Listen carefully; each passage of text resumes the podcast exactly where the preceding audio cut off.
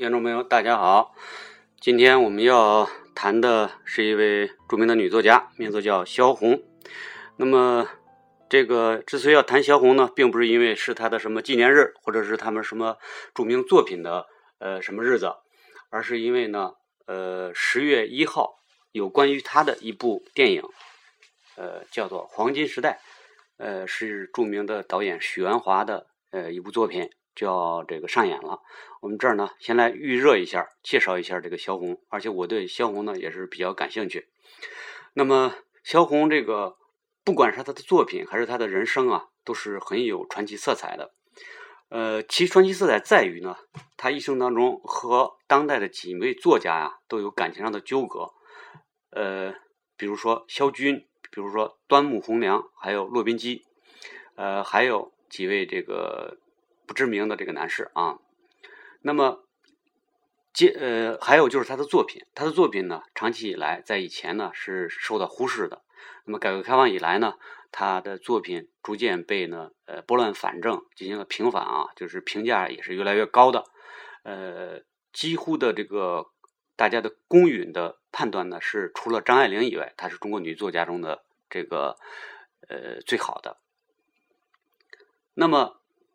他的一生呢，呃，应该说是如果一个字儿评价的话，哎，挺苦的。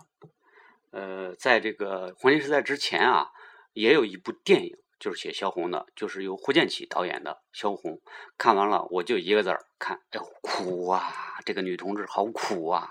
女人本来就是非多，是吧？然后女人又是个女作家，她是非更多。然后又是个漂亮的女作家，是吧？然后还有。三个男人围绕着她的这么一个女作家，你说是非多不多？那么，萧红呢，是一九一一年生的，到现在呢，呃，也就过了百年了。不过她的这个文学生活啊，主要是在这个三十年代。那么她呢，应该是生活在一个这个是呃地主家庭吧。但是呢，他对他的父亲，他的父亲呢，也是一个官员，呃，当地的一个官员。但是呢，他是非常非常的反感。呃，以至于在介绍他父亲的时候啊，用到了这个呃没有人性这样的词儿，这这个够狠的，这个，除非是对父亲很恨才会出现这样的。然后他呢，对自己祖父倒是非常的喜欢，他祖父呢一直呃关心他、爱他，然后给他呢一些这个古诗词的这个熏陶，这也是他最初这个文学成就的这个来源啊。嗯，然后他在当地上了小学，然后又上中学，上中学是考上这个哈尔滨的一个学校。那么在中学时代呢，逐渐他这个喜欢上了这个绘画，呃，更是喜欢上了文学，呃，受当时这个新文学的影响。据说看了这个鲁迅的这个作品，还有这个像这个《玩偶之家》。那么受这个《玩偶之家》影响，大家都知道这个易卜生的这个《玩偶之家》里边这个呃娜拉呃离家出走啊。那么作为一个新时代的一个象征，那么终于呢，这个萧红呢也离家出走了。这个离家出走的原因，是因为呢，呃，家里呢把她许给了当地的一个另外一个呃官员的儿子啊，据说叫呃王恩甲。这个人呢，呃，可能萧红也有接触，嗯，刚开始还感觉还可以，但是。发现他吸大烟，这儿呢，呃，就是非常的反感。但是呢，关于这段生活，开始萧对萧红的记载开始扑朔迷离，怎么呢？说不清楚。那么，有的人认为呢，他是逃呢，出家呢，呃，这个出走呢，是到了北京，而出走的原因呢，是和一个理性的青年同居。这个李性青年据说是当地的一女中的一个老师，那么，但是呢，这个李姓青年是有老婆孩子的，然后呢，他还曾经带萧红到家里去了，那么萧红当然是如雷轰顶啊，晴天霹雳，那么，这是他人生当中第一次受到感到这种背叛，呃，因为萧红她是呃在家里，你想想，父亲不关心她，据说母亲对她也不好。呃，然后，但是母亲就即使是这个不好的母亲，也是很早就去世了。然后有一个后妈，后妈对她更不好了。然后最爱自己的祖父早早就去世了。所以他应该是非常非常缺乏温暖的，所以他很容易也陷入一段感情。之后的情况大家也会看到，他很容易陷入一段感情。那么这个理性青年的这个事儿呢，可能就他们俩就分手了。分手了以后呢，他从北京回到了哈尔滨，又回到了老家。然后他出走这件事在家里引起了轩然大波，他就被软禁在家里了。啊，接着呢，嗯，到这个这是三一年的事儿，到二月二月底呢，他又再次去北平，然后呢，他这个未婚夫啊，王恩甲竟然追到了北平，这是很出乎意料的，因为呢，当时他们这个婚姻啊，就是双方虽然觉得门当户对，但是萧红是非常不喜欢的，但是这个男的。这么义无反顾的追她到北平这件事儿，我相信还是打动了这个萧红，因为她是特别容易被一个男人的感情打动的。结果他们俩还真的走到了一块儿，回到了哈尔滨。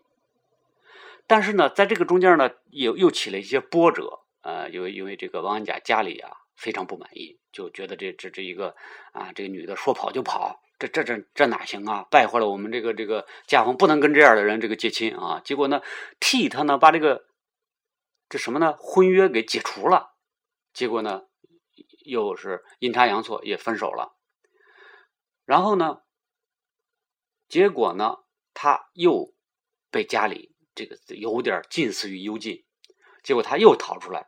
然后等他逃到哈尔滨的时候呢，他又是走到了那种走投无路的这个地步。走投无路地步呢，他就还是需要，呃，觉觉得还得找一个靠山。结果呢？他又去找到了这个王恩甲，就是虽然啊他们俩解除了婚约，但是他认为这个人对他还是不错的。嗯，但是呢，我们纵观这个汪这个萧红的一生啊，确实是后来很多朋友有一件事非常不解，就是萧红好像或明或暗的总是要依附于一个男人，这点让大家非常呃不理解。因为什么呢？因为萧红是一个并不是说一个家庭妇女。她是一个女作家，她是一个非常追求自立自强的这个女作家，她的作品也是非常有自主意识的，对吧？因为没有自主意识的人怎么写作品啊？怎么写小说啊？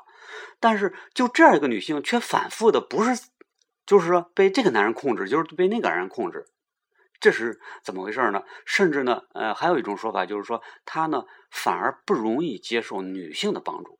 比如有一些女性呢，她有一些有一些很好的女的朋友想帮助她，但是她呢好像不怎么愿意接受，反而非要去依附于一个男的，即使她觉得这个男的不太让人放心。呃，所以我觉得，呃，有一种说法呢，就是萧红在这个呃性爱方面啊是比较呃有点随便。当然了，呃，有一些这个。理论家啊，写传记的这个这个作家啊都非常气愤，说啊，你这不是侮辱我们萧红同志吗？是吧？我们做的这个这个这个这个崇高的这个事，这个文学事业，这个哪能那么肮脏啊？其实我觉得这个发火也大可不必，哎，不要认认为文学这种就跟老百姓的这种呃这种呃这个事儿，老百姓们经常干的这些事儿就就没关系。也不是这样，我觉得其实萧红如果在呃特别渴望两性之间的爱的话，也也是可以理解的。我觉得应该是她从小都特别缺乏父爱啊，无论是父亲、母亲、呃祖父，因为祖父他跟祖父在一块儿的时候，祖父已经非常老了，对，没有这个精力给他更多的关爱啊，所以他从小就缺乏父爱。所以他应该对这个父爱有一种病态的渴望，我觉得是非常可以理解的。甚至他一刻都好像表现出来，他就离不开男人一样，这也是可以理解的。因为他把每一个男人都当做像一个什么救命稻草一样。我觉得这个这跟他在这个作品当中的那种激情也是有关系的，对吧？这个人都是有几个面，呃。他如果没有这个缺点的话，他也许他也写不出那样的作品，对吧？那么他们俩，他和这个汪家又在一块儿以后，最大的一个问题就是他们终于她怀孕了。那么怀孕以后呢，他们在哈尔滨也是混了很长时间，一直最后付不起房钱，在这个一个叫呃东兴顺旅馆同居。结果呢，这个在实在付不出房钱的时候，这个汪恩甲这位。呃少爷弃他而去，然后这是他第二次被一个男人就像是被遗弃的这种感觉啊！我相信这会对他造成莫大的伤害，对他心灵中啊造成巨大的阴影，呃，对他以后的这个感情生活啊产生很大的影响。那么，但是王安甲这个人啊，就是在众多的记载当中被当成一个呃无义的浪子，呃无情无义的人，是一个陈世美。我觉得这这可能啊对他也不公正，因为毕竟呃后来他们俩已经断了，是萧红主动去找他的，对吧？他对萧红还有一些喜欢，这是没有问题的。因为后来呢，又有一个年轻人写了一个萧红的一个回忆，我的婶婶婶萧红嘛，这样一本书里边曾经记载过呢，在上学期间，他们俩还感情还不错，萧红呢还经常给他写信，甚至还给他打过毛衣，所以我们不能用一种就是说呃比较狭隘的这种理念断言萧红跟这个人就没有感情，这个人就是一个坏人，呃，人没有这么简单，没有这么平面，那么。当然了，他爱吸大烟什么的，这可能是萧红不喜欢他的点。萧而且萧红依附于他最重要的一个原因，就是想让他帮助他去上北京的学校。但是呢，呃，这个人呢也是呃很有心计，是把萧红留在了这个饭店里。最后他们分手以后，但是呃因祸得福，萧红因为这个。走到了绝境的这种情况，反而呢迎来了他人生当中一个转机，因为他给哈尔滨的一个国际协报的一个编辑写了封信求助，通过这种情况，他认识了肖军，肖军也是这个国际协报的一个作者。那么这个肖军呢，也是一个嗯传奇性的人物啊，据说他呃在东北的各地流浪，呃简直就像个土匪一样，而且他他呢身有武功啊，这兄弟也是这个这个。文武双全啊，那么当然了，他们认识这个过程，我相信，嗯，在十月一号公映的这个《黄金时代》里边会有详细的描述，因为这是萧红感情生活的一个高潮，对吧？他和萧军是纠缠最深的一对情侣，感情最复杂的一个一对情侣。那呃，据说呢，最一开始萧军对帮帮助这么一个女人，这个女人来信了嘛？呃，不感兴趣。一个是他自己特穷，穷不啷当，嗯，他也没工夫，也没没钱去帮助这个女的。但是可能啊，是他觉得几次大家资助这个女的，他没尽力，然后他有多少有点这个，呃，不好意思啊。然后就这次是给萧红是送一个稿子，还是送什么东西，他就代劳了。结果呢，到那儿他因为可能是看到了萧红写的一个一首小诗，他们俩就一见钟情了。呃，大家且看这个电电影里面怎么表现啊？那么接着呢，他们两人呢就在这个哈尔滨啊，呃，住起来了，找了个地方，两人就同居了。那么关于这点啊，后来呃，萧红在他这个散文当中描了很多他们的生活，非常的困苦，困苦到什么程度？举个例子说，里边萧红会什么呢？纠缠于就是早晨人家别人的房上挂了面包。他就在纠缠于我是不是把那面包给偷了，因为他们已经饿的受不了了。但是呢，呃，萧红同志还是真是很有道德自律，最后他也没有偷人家那面包，嗯。那么这么苦啊，呃，那么最终还是因为他们的文学，因为他们都喜欢文学，呃，通过他们的小说，萧红的呃第第一首小说也是写这个。呃，劳动人民啊，比较这个穷苦的人，是回忆他之前的那个生活，叫王阿嫂的死。呃，萧军呢，也是开始发表一些小说啊，一些文章。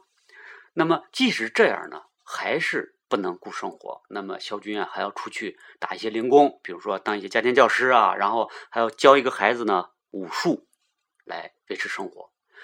那么，随着他们这个创作的越来越这个。进步啊，他们逐渐不满足于现在这个水平啊，他们产生了要向这个当时文坛的一个领袖鲁迅先生求助的这么一个念头。结果呢，这个萧军啊给鲁迅先生写了一封信，没想到啊，鲁迅先生很快就回信了，这就产生了推他们一生当中影响最大的一个情节，就是跟鲁迅先生的相识啊、相知和很深的这个交往。后来呢，呃，因为这个很快他们就遇到了这个八一三，就是这个日军占领东北，他们就逃离了日本，先到青岛，后来呢又到了这个上海。那么在这个期间呢，呃，终于跟鲁迅先生这个见了面。那么在鲁迅先生的关照下和推荐下，呃，萧军的这个《八月的乡村》和萧红的这个《生死场》正式被推向了文坛，而且激起了很大的反响。他们人生呢，这个掀开了新的一页。如果没有鲁迅先生的帮忙，真不知道他们会怎么样。真的，呃，那么虽然这会儿呢，他们的生活呢逐渐安顿了下来，从他们到青岛就比较安顿了，但是呢，他们俩开始产生了很大的矛盾。什么矛盾呢？这其中最大的一个问题就是说，萧红是一心一意要跟着萧军的，而萧军是一个怎么说呢？呃，说咱们老百姓话就是见一个爱一个，到处留情。说他在这个教那个在哈尔滨教这个武术的时候，就跟这个教武术的那个呃小孩的那个姐姐就有点哎，有点意思。然后据说那个人还是萧红的什么一个中学同学。然后还有一个是一个叫程女士，呃，那也挺漂亮的，说是，呃，多少年以后，据说这个程女士啊也写回忆文章，她也辩解啊，说自己没有这个意思，说萧红呢就是老是这个猜忌她，她说自己没这个意思，但是她也承认说萧军是单恋她，啊，她写到一个情节，说最后一次他们俩。就是她说要她要结婚了，这个程女士要结婚了，然后跟萧军分别的时候，说萧军临走的时候，咵亲了她一点就跑了，啊，这个情节很，他是怎么跟电影似的？那就是，确实是就是在上海的时候，据说那个程女士又出现了，这样呢，弄得这个俩人之间啊，嗯，逐渐开始产生疑忌，嗯，感情出现纠葛纠纷。呃，我相信啊，像肖军这种。啊，这个有武功的这种，免不了稍微动点手，那小红更受不了了，是吧？包括还有肖军以前在哈尔滨，可能还有一个，呃，忘了叫个什么了。据说说是他说梦话，还是还说过他，还什么在那哭啊，什么叫啊什么的。那你这个就是，而且肖军好像信奉一个，就是说这样一个理念，就是说爱就爱，不离不爱就离开，他是这么一种，就是说我想爱谁就爱谁，有点这个劲儿。那么。呃，这样一个理念啊，可能是萧红无论无论如何也受不了的。作为这个萧军啊，身上有一股男子气，这是对萧红吸引力是很大的。但是我相信，像萧红这样一个缺乏家庭温暖的这个孩子，他是特别希望跟一个男的啊白头到老，一直在一块儿，是吧？但是萧军没有给他这种安全感，反而给他了很大的伤害。那么俩人啊闹得就很僵，很僵。以后呢，这个萧呃红啊没地儿啊安慰，结果呢他就总是跑到这个鲁迅他们家里。而这个据说呀，这个徐广平先生啊，鲁迅先生的夫人啊，就有时候会以此为苦。怎么呢？就是这个鲁迅先生身体也不好，他一方面还得照顾鲁迅先生，一方面还得老得听这萧红在那诉苦。然后呢？最终呢，他们是分手了一段时间。萧红啊，先去了日本一趟啊，说是咱们先分开一段，呃，会怎么样？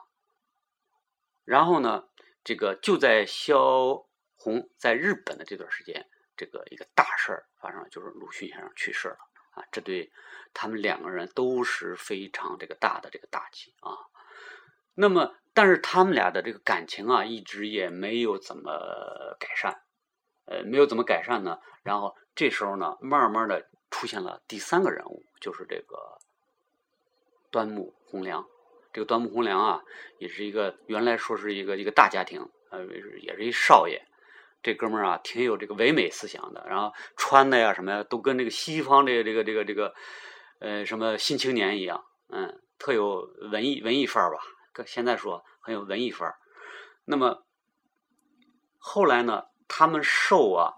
呃，朋友的这个邀请，他们呢，这个到了哪儿呢？山西，到了山西呢，去参加这个，因为当时啊，呃，就是抗战开始了，然后呢，全民都要抗战嘛，然后要宣传抗战。他们到那儿呢，有一个呃民族大学，就是山西在哪儿呢？呃，在这个临汾。同时呢，后来呢，他们就和这个一个西北战地服务团到了一块儿，然后呢，参加了一些这个宣传活动。呃，这个宣传团的一个重要人物呢，就是原来著名的女作家叫丁玲。哎，我相信呢，就是这个电影当中会表现这段，把这段作为一个，也是一个很重要的一点。呃，因为大家传统上知道，我看那个，我就说我看过以前这个有一部叫做，直接就叫萧红的一部电影啊。那么那部电影当中，真是把主要展现完全。针对了萧红的一生，而且反映他真实的那个萧红的那种非常苦、非常苦啊！但是我相信黄金时代可能要呃试点是不一样的，嗯，有时候觉得这个艺术这个东西啊，真是就是很奇怪的，就是不同的人看同样一件事儿，也许会看出完全相反的这个印象来。那比如说，那霍建起拍的那个萧红，那就是就看出就是个苦，哎呀，人生真苦啊！那么，但是。这个也许就是在这个许鞍华导演看起来啊，我们对许鞍华导演也是比较尊敬的啊，因为他这么多年以来，大多数拍的都不是这个商业电影，一直在拍一些就是说表达自己思想的艺术电影啊。我相信许鞍华导演，也许他看到的是什么呢？这样一帮年轻人，是吧？相会在了这么一个。小小村呃小的呃西北的一个地方，然后他们都年轻，他们的青春正在灿烂，他们为了一个共同的事业高歌，他们的青春放射着这个光华，对吧？而且他们存在着无数的可能性，他们他们是自由的，他们想说什么就说什么，对吧？当时政府远山高皇帝远，没有人管他们，对吧？所以。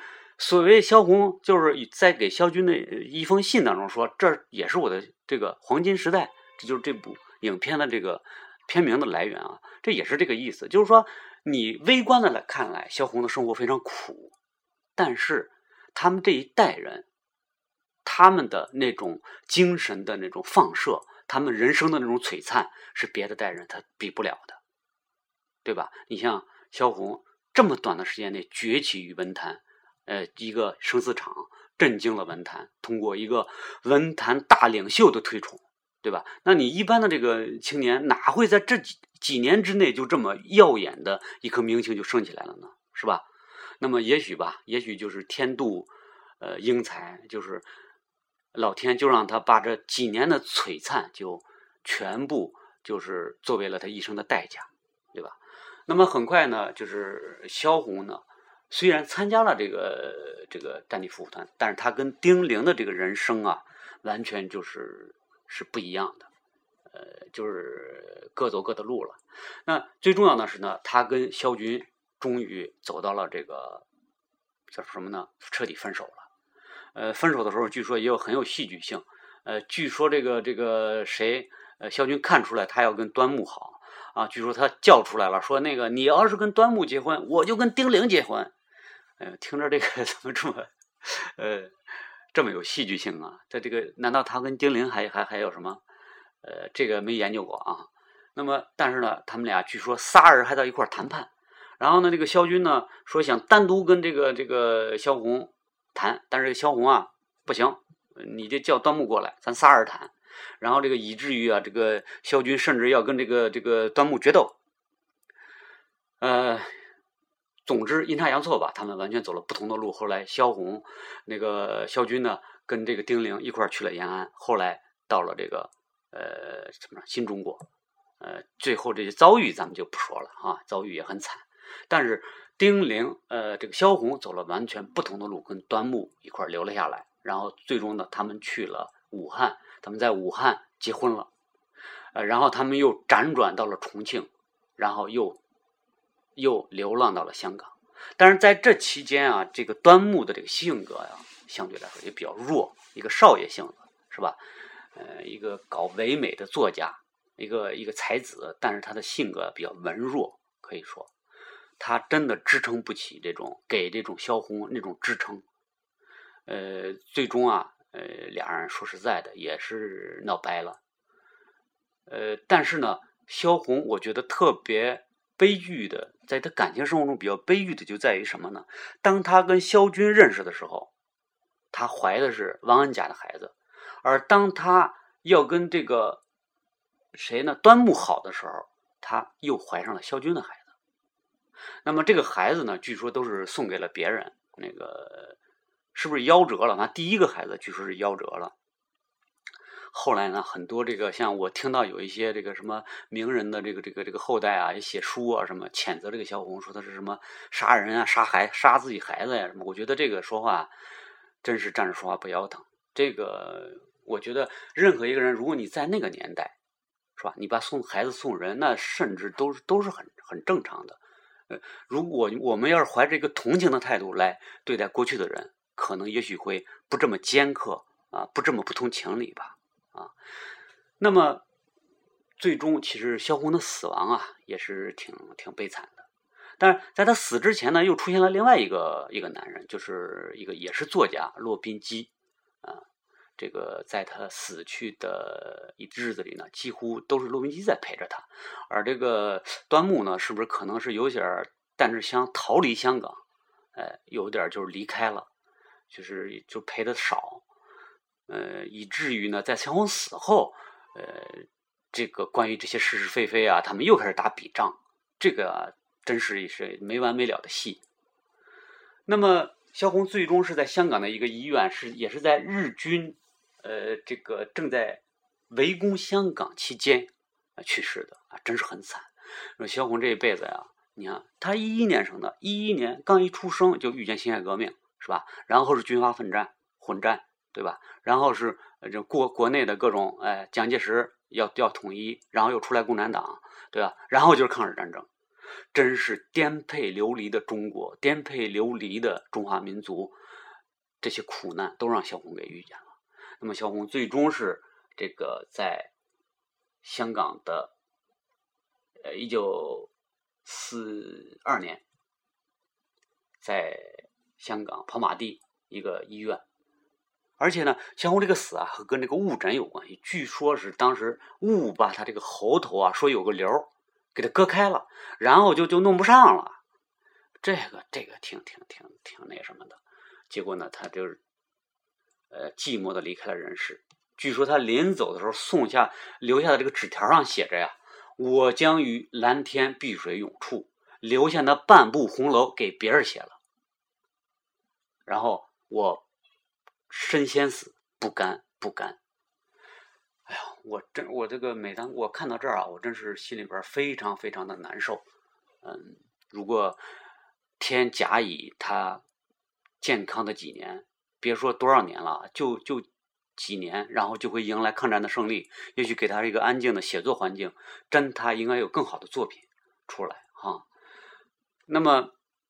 在他死后呢，呃，死后也是这个纠纷不断。据说呢，这个骆宾基啊，跟这个这个后来跟这个端木啊，俩人又起纠纷，甚至还要打架。说这个骆宾基还占上风啊，这这个这这种小小少爷根本不行啊，打架。呃，甚至因为这个版权啊，这个骆宾基说呀，说这版权啊，据说这个萧红给了也给萧军一部版权，然后像这个这个《呼兰河传》是给了他。这陆宾基说：“这个这个端木太让他失望了，他谁也没给，啥也没给。嗯，然后还说什么写个纸条，说是萧红留下留下的纸条，说是恨什么什么说端木。哎呀，这个这个这个这个恩怨情仇吧，以至于解放以后还有这种纠葛，就是说当时的这个端木和萧军都是文坛上著名的作家，对吧？有。”有他这一派的，有他这一派的，在回忆萧红的时候，都针锋相对，以至于真正的萧红的这真实情况啊，咱们都说不清楚了啊。他这一派就写，就说他不好，他这一派说他不好，对吧？呃，真是说不清楚。那么，呃，说了这么多，那么真实的萧红的文学成就怎么评价呢？呃，当然了，呃，这也需要文学界。人家权威去评价是吧？那么，如果让我仅仅作为一个普通的读者的这种身份去谈谈我自己的感受的话，我认为，呃，真的萧红可以取代丁玲，但是确实比不上这个张爱玲。那么，单从一点来说，张爱玲的人格，我觉得就比就更加独立。啊。你像呃，咱们看那个《滚滚红尘》啊，前一段我不是说过这个电影嘛？当他遇见一个男人背叛他的时候，他马上就要就是反应，就是我要拒斥这个男人，马上把他给拒绝，是吧？他是非常非常有这个自立意识的，而这个呃萧红就不然。当然了，这个我觉得就会影响到他的人格，同时也会影响到他的写作，就是没有那样那样的独立性啊，没有那样的个性。但是。呃，我觉得他像他的，我认为他的最好的作品，一个当然是这个长篇小说《呼兰河传》，但是我认为写的最好的是他的那个《伤世节》，就是写他的这个跟萧军在一块儿的那个经历的那些散文，我认为那是他写的最好的东西。呃，我觉得是超过了丁玲，因为丁玲虽然早期有非常好的小说，比如《沙菲女士的日记》，但是后来他到延安以后，那就那得听毛主席的是吧？你写什么？呃，我觉得艺术性来说在下降啊，呃，包括像后来的卢隐啊，什么冰心啊，呃，冰心的这个文学成就也是很高的，但是它主要限于诗歌方面，那小说还是不如这个，我觉得小红。